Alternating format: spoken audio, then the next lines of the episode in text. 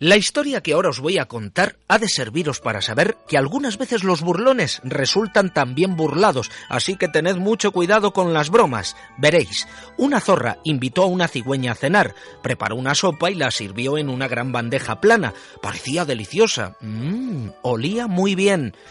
Vamos a empezar, dijo la zorra, y comenzó a lamer.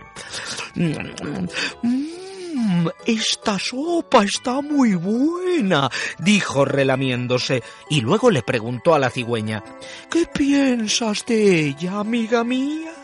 Mm, mm, encuentro imposible decir lo que pienso de ella, dijo la cigüeña picoteando en vano la bandeja con su largo pico, un pico que le impedía probar la sopa.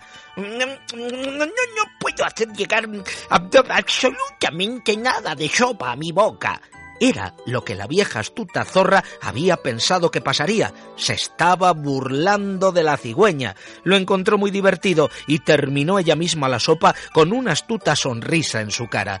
Pero no creáis que acaba aquí la historia, no. Unos pocos días después, la cigüeña invitó a la zorra a cenar. Ella también preparó sopa. A la zorra se le hizo la boca agua cuando la vio cocinando. Aquello tenía un aspecto delicioso.